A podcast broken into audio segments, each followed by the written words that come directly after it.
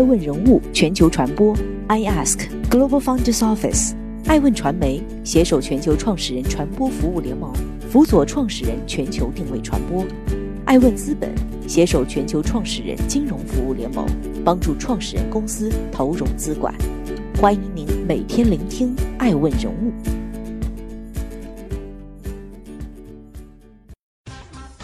今天呢，要为各位播出的是爱问 LVMH 创始人阿尔诺的故事。他是如何亏掉了两千亿，但却坚持要涨价？不知道大家知不知道哈，在这个疫情当下，LV 竟然涨价了。那么这个创始人阿尔诺是谁呢？他是怎么来做时尚的生意？你知道 LVMH？你知道迪奥是他的吗？你知道 LV 是他的吗？都是他的。轩尼诗这酒也是他的。但是我要告诉你，他是如何拥有这些，不是自己创，而是一个个收收收，买买买。每次在别人最危机的时候，他就趁虚而入，用狠辣的行事风格。用数十年的时间一统时尚江湖。八十年代正值石油危机之后，全球金价进入了滞涨时期。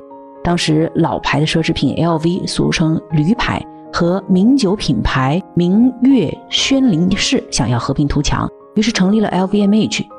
一九八七年六月，在四十亿美元的收购完成之后啊，路易威登和明月轩尼诗之间的蜜月区并没有经营持续很久。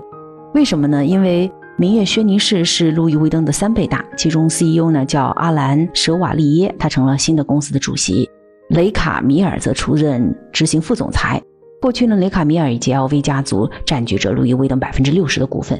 在并购完成之后啊，他们在新的公司的股份只占了百分之十七，话语权大不如前。那至于这些数字重不重要？不重要，重要的就是当两个品牌合并之后，必定在人事之间、在财权之间会出现诸多诸多的矛盾。当分歧越来越大的时候，独狼 LVMH 的老大阿尔诺有了自己的算盘。他一方面啊悄悄联系了其中一方，也就是明月轩尼士这一方，并且也是在投行拉扎德公司以及英国酒业巨头健力士的帮助下，获得了超过百分之四十五的股份，将公司的控制权掌握在了自己的手里。而另外一方面呢，舍瓦利耶和雷卡米尔被一起踢出了局。你不闹吗？内讧吗？你们都出去。当然，这两家的掌舵人不得不黯然离开了自己奋斗将近二十年的企业。这些人后来怎么办了呢？都重返了校园，教书育人，培养一大批商业人才。爱问人物全球传播，我是爱成。今天要讲的是 LVMH 创始人阿尔诺的故事。阿尔诺在危机之中趁虚而入，成为老大之后呢，对 LVMH 进行了系统改革。第一件事就是大批元老被清洗。然后呢，原来的这个酒业饮料啊和香水部门的架构也被重新的梳理。有人说渔翁得利啊，在这一次生涯中以小博大这一招让他屡试不爽。迪奥这个战役之后，阿尔诺又收购了品牌的热情日益高涨，他开始在 LVMH 这座大厦上啊添砖加瓦。之后对 Fendi、Kenzo 等品牌都用这种收购的方式收到旗下。恰逢每次经济危机的时候和低谷啊，公司有矛盾啊，他就趁虚而入。十几年之后，阿尔诺又对 Gucci 开始了收购。一九九九年的一月份，LV 收购了 Gucci 百分之三十四的股份，一跃成为了古驰的大股东。阿尔诺希望通过控股古驰达到一箭双雕的目的：一方面呢，以较小的代价来控制古驰，从而抑制住古驰强有力的竞争；另外一方面呢，也想从这笔投资中啊获取可观的收益。受制于 LVMH 股池自然不甘心啊，股池的 CEO 德索尔提出要求，让 LVMH 全盘收购股池。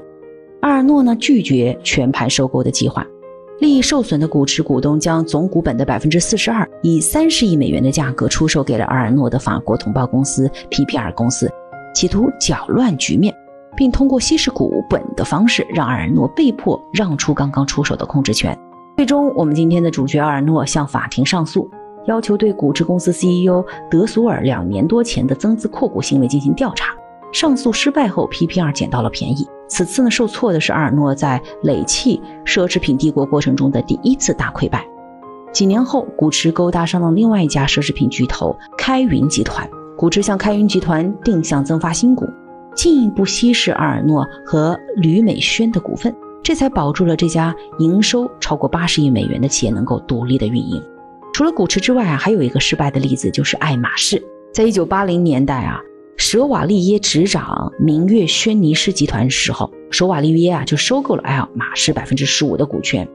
那么也就是说，当阿尔诺收购了 LV 的时候，那么爱马仕百分之十五的股权也就归我们阿尔诺所有了。后来呢，爱马仕因为要上市，去找阿尔诺要求收回股权。当时阿尔诺忙于重组 LVMH，调整其发展方向，就同意出售了这百分之十五的股权。不过，法国股市监管当局对 LVMH 开出了金额高达八百万欧元的罚单，因为 LVMH 在增持爱马仕股份的整个阶段均隐瞒不报，那就严重违反了信息公开披露的规则。但此后呢，阿尔诺继续想要收购爱马仕，因为爱马仕上市嘛，收购他的股票。二零一四年，在巴黎商业法庭的调解下，LVMH 同意放弃所有大部分爱马仕的股份，并于未来五年内不再收购。我认为放弃或者是国家层面来干涉的最主要的原因是反垄断，因为不可能一条街你光所有的品牌都是一家人的，它垄断的话就会最大程度上伤害消费者的利益。根据调解协议答案是这样子的啊，就是由阿尔诺控制的 LVMH 将向其股东分派所持的爱马仕股份，而 LVMH 最大的股东叫做 Christian Dior，Dior 集团将转手把这些啊爱马仕的股份分派给自己的股东。这样就分摊了，就是分给这些商业的大的家族、大的投资机构们。从此，阿尔诺集团只能持有百分之八点五爱马仕的股份。最近啊，他亏了两千亿，卖那么高钱还是亏了两千亿，有些涨价，割中国的韭菜。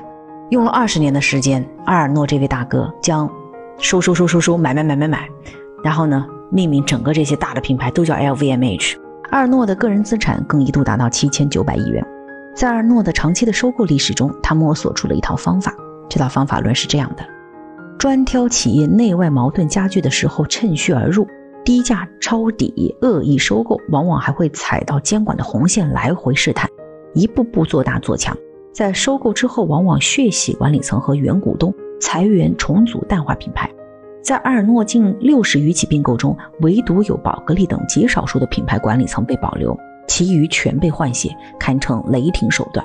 对于追求品牌国际化的阿尔诺来说，这是必须要采用的方法。从建筑商到奢侈品商，阿尔诺的并购计划并没有停止。现在他已经进入了古稀之年，但是我们看到，二零一九年这位老爷爷又干了一件大事儿，用一百六十三亿美元，差不多有一千亿人民币的价格，收购了高端珠宝品牌蒂芙尼 （Tiffany）。成为 LVMH 史上也是奢侈品行业最大的一笔并购了。收购案达成之后，LVMH 将不仅是全球最大的奢侈品集团，还是全球第一大珠宝集团。那进入2020年呢，LVMH 还在发力，其美容孵化器 Kiddo 收购了叫 Kat Von D 的同名美妆品牌其余的股权。我们祝福还是观望这位已经过古稀之年的奢侈品帝国的创始人。还在继续攻城略地着，那么我们有什么理由懈怠呢？欢迎您继续聆听《守候爱问人物全球传播》，正在播出的是 LVMH 时尚帝国的老大阿尔诺，他是一个多面人。我有时候会想啊，什么样的人能干成这样的事儿？在商业上，阿尔诺一直是很狠辣的形象，在他熟悉的人看来，他是一个热爱工作、有艺术品味、精力旺盛的老。从他的子女来看呢，七十一岁的阿尔诺可以说是每天都会工作二十四个小时。即便他睡觉的时候，头脑里也会不断的迸发出新的创意。得一些空闲时呢，他则会在家里啊弹弹他的钢琴，曲子通常是他最喜欢的作家肖邦。每到周六，他也会逛自家的零售店，重新安排手袋的陈列，把自己观察到的问题转达给他的顶级品牌负责人。据说啊，他一上午可以参观多达二十五家商店，包括竞争对手的门店。我们为了研究阿尔诺，我们读了一本叫《奢侈品的》这样一本书。这个书中是这样写阿尔诺这个人的。每到手一个新的品牌，阿尔诺都能发现赚钱的新机会。他的奢侈品的生意模式的运作方法是强调品牌的永恒性，让设计活泼起来，再疯狂的做广告。于是大众啊，像我们这样的老百姓，就会被媒体报道、各类广告、赛事赞助潜移默化的影响着，就觉得我怎么着得背个 LV 包包吧？你发现这已经强行的植入到年轻人的思想中，就觉得这是人生的起点。我怎么有一个 Gucci 吧？我穿 GUCCI 的包包或者鞋子，它可以定义我是一个优雅的人、成功的人、有品位的人、富有的人。慢慢，他就用这样的方法去影响别人的心智，这也慢慢成就了 LVMH 这个集团的百年历史。与大多数商业帝国的缔造者所不同的是，阿尔诺手上的 LVMH 集团都是靠并购的，甚至是靠抢夺来的，所以他也是非常有非议。大家对他的评价或者批评就是，这就是一个不折不扣的野蛮人呐，他是一个侵略者，他总是趁虚而入，他的手段无耻。但艾问人物认为，商业上的事儿啊，向来都不是非黑即白，在商业上没有永恒的朋友，只有永恒的利益。欢迎您继续聆听《守候》。爱问人物全球传播正在播出。阿尔诺他是怎么亏掉两千亿？因为疫情嘛，大家都不敢出去消费了，而且很多中国人出国也被限流了。但就在这种情况下，你能想象吗？他还是通过一系列的涨价等等运作，还有各种广告、各种代言，他的股价却在一路走高。阿尔诺的目标不仅仅是去战胜奢侈品行业的竞争对手，而是需要挑战全球巨头。所以于他而言呢，比尔盖茨不仅仅是他财富榜上的竞争对手。微软也是他要超越的目标。他说道：“我创造出的产品是一种象征，要像法国的凡尔赛宫一样的象征的意义。”阿尔诺希望他的平台能够成为法国的标志，也就是当人们提供法提到法国的时候，一定要想到 LV 啊，想到迪奥啊，想到白马庄园啊。我觉得他已经成功的实现了这一点。阿尔诺的眼光、手段、冷血造就了他的财富，但艾文认为他的商业帝国也并不是固若金汤，狠辣如他，却不能忘了。谋事在人，成事在天呐！疫情突袭，阿尔诺旗下的时装店长达数月是大门紧闭的，因为不能营业，数这个已经有两千亿的损失。原来是今年年中对 Tiffany 一千亿元的收购也将延迟到年底。那根据贝恩咨询公司最新的报告显示，二零二零年整个奢侈品市场的规模将缩水百分之十五到百分之三十五，预计全年会损失到六百到七百亿。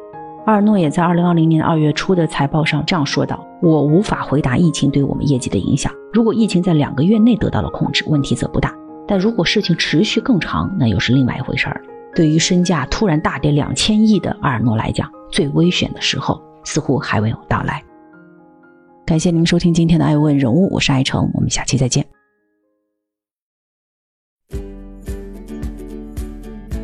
多顶级人物，欢迎关注每周六晚十一点海南卫视，同步在学习强国 APP 直播。更多完整内容，欢迎关注爱问官网 iask-media.com。更多精彩内容，也可以搜索爱问人物抖音号 iaskleaders。爱问人物全球传播，iask Global Founders Office。